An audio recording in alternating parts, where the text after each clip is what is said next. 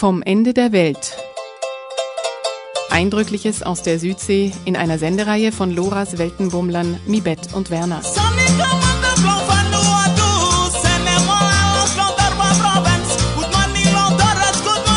Jeden Donnerstag im Lora Magazin um kurz vor sieben. In der letzten Sendung berichteten wir über das Blackburning in Vanuatu. Viele Menschen wurden aus ihren Dörfern zur Arbeit auf Plantagen in Australien, Fidschi und als Minenarbeiter in Neukaledonien für drei Jahre gebracht, oft entführt und mit falschen Versprechungen gelockt. So lernten sie aber auch die Weißen in ihrer eigenen Umgebung kennen und konnten sich daher später besser wehren. Warum trotz dieser Vergangenheit beurteilen sich die Menschen in Vanuatu als die glücklichsten Menschen? Die ersten echten Siedler in Vanuatu kamen aus Australien. Sie hatten Rinderfarmen, später bauten sie Baumwolle an, während des amerikanischen Bürgerkrieges und dann Copra, das aus dem getrockneten Fruchtfleisch von Kokosnüssen gewonnen wird. Alle diese Produkte waren extrem vom Weltmarktpreis abhängig. Einige Jahre waren diese sehr profitabel, dann stürzte der Preis ins Unermessliche ab. Viele Farmen und Plantagen gingen an Pleite.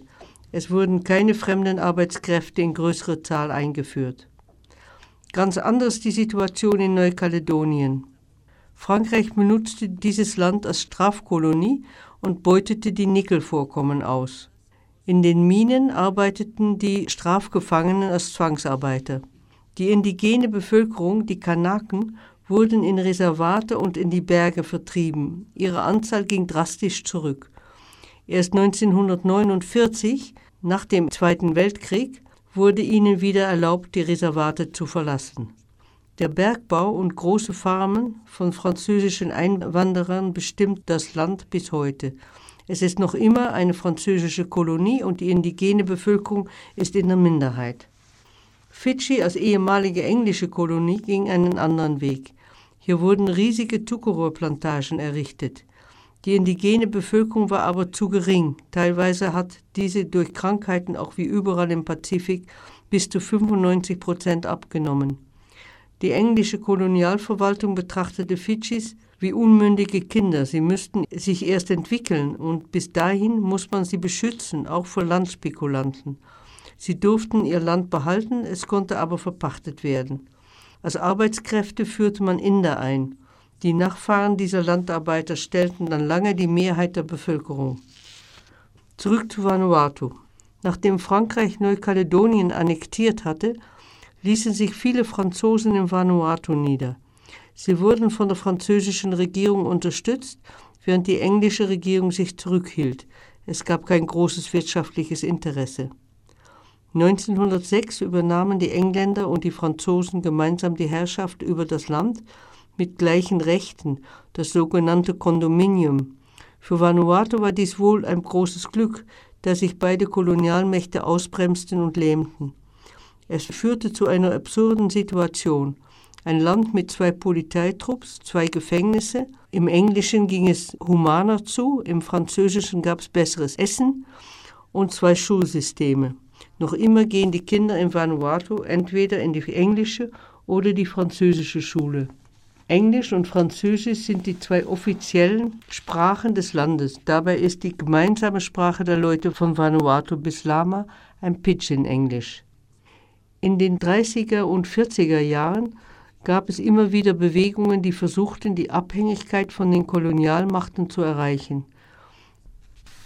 Es ist wichtig, die Einstellung der Leute in Vanuatu zu ihrem Land und ihrer Familie kennenzulernen, und zwar die von vor der Kolonialisierung, die im Grunde immer weiter besteht, trotz aller Gesetze und Regeln, die die Europäer und die Missionare eingeführt haben.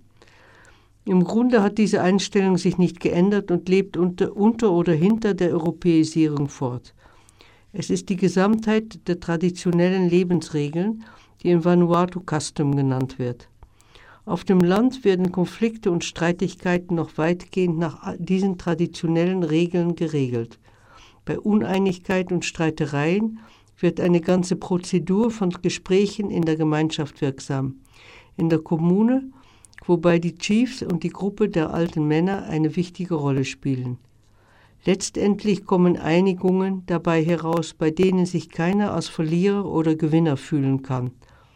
Ist Unrecht geschehen, zum Beispiel Diebstahl oder Totschlag, gibt es ein ausführliches Verfahren zur Wiedergutmachung, Ausgleichszahlungen an den Geschädigten, Austausch von Geschenken.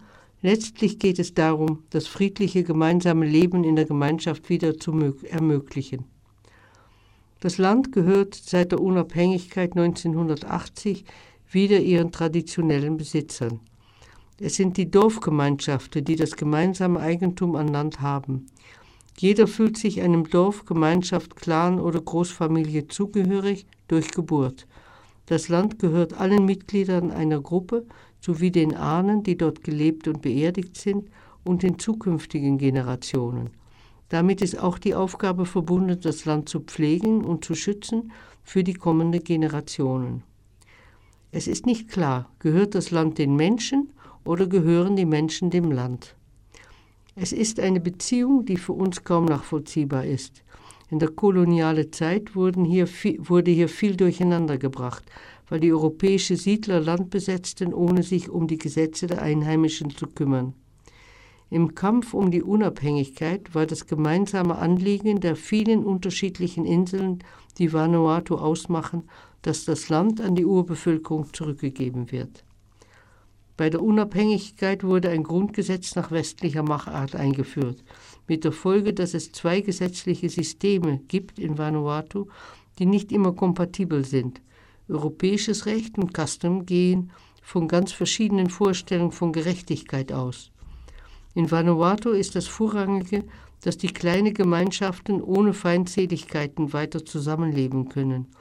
Dazu ist es notwendig, dass niemand sich benachteiligt fühlt. Für die Leute in Vanuatu war es normal, dass alle das Gleiche haben. Einen Garten, ein Haus, das Lebensnotwendige. Es ist eine neue Entwicklung, dass manche mehr haben als andere. Jeder muss einen gerechten Anteil haben. Ein Haus, ein Garten, alles, was man haben kann. Heute haben manche Leute mehr als andere. Aber früher war das anders. Da mussten alle gleich sein. Heute ändern sich die Sachen. Früher hatten sie nicht viel Geld.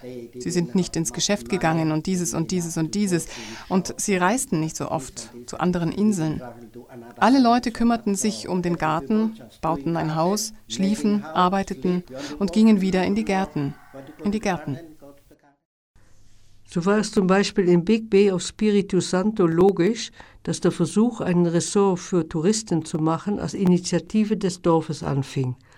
Als dann niemand sich darum kümmerte und die Hütten für die Gäste verfielen, bauten diejenigen, die sich dafür engagiert hatten, auf ihrem eigenen Grundstück Hütten und sonstige Vorkehrungen für Touristen und nahmen dann auch das Geld selber für sich ein. Dadurch wurde die Familie wohlhabender als die anderen Dorfbewohner. Das löste Neid aus. Für ein solches Problem gibt es keine Custom-Lösung. Unser Gerechtigkeitssystem dass die Person, die den Fehltritt begeht, kriminalisiert wird und bestraft, hat mit unser christliches Konzept der Sünde und Buße zu tun und ist den Leuten in Vanuatu sehr fremd. Rache gab es für sie im Kriegsfall gegen Fremde. Raubte oder tötete oder aß der Feind deine Leute, dann war Rache angesagt und es wurde mit List und Tücke einen Gegenangriff geplant. Das unabhängige Vanuatu definiert sich als christlicher Staat. Das Christentum hat viele schreckliche Traditionen wie Kriege, Erwürgen von Witwen und Kannibalismus aufgeräumt und damit in Verbindung mit dem Custom eine weitgehend angstfreie Gesellschaft geschaffen. Zum Abschluss der Vertreter der Europäischen Kommission in der Hauptstadt von Vanuatu in Port Vila, Herr Martinez aus Spanien. Vanuatu citizens they managed to become independent and they are proud of being independent. Die Bürger von Vanuatu haben es geschafft, unabhängig zu werden und sind sehr stolz darauf. Manchmal kommen wir mit magischen Ideen für ihre Entwicklung und dann hören sie uns zu und dann tun sie, was sie wollen und da haben sie total recht, das so zu machen. Es gibt ein Schlüsselprinzip für Entwicklung. Das heißt, dass Glück nicht von ökonomischen Standards abhängig ist. Und dies ist ein gutes Beispiel. In diesem Land hat es nie Hunger gegeben. Ich meine, wenn du mit den Leuten redest, da war Zugang zu Lebensmitteln nie ein Problem. Das hat eine erstaunliche Auswirkung auf ihre Mentalität. auf ihre Gedanken. Ich meine, ich bin nicht alt genug, um selber gelitten zu haben. Ich erinnere mich, gehört zu haben, was in Europa passiert ist nach dem Zweiten Weltkrieg und nach dem Spanischen Bürgerkrieg und wie die Leute gelitten haben. Und auf diesen Gefühlen sind wir gewachsen, um Frieden und anderes zu erhalten. Und diese Leute haben diese Probleme niemals gehabt. Niemals.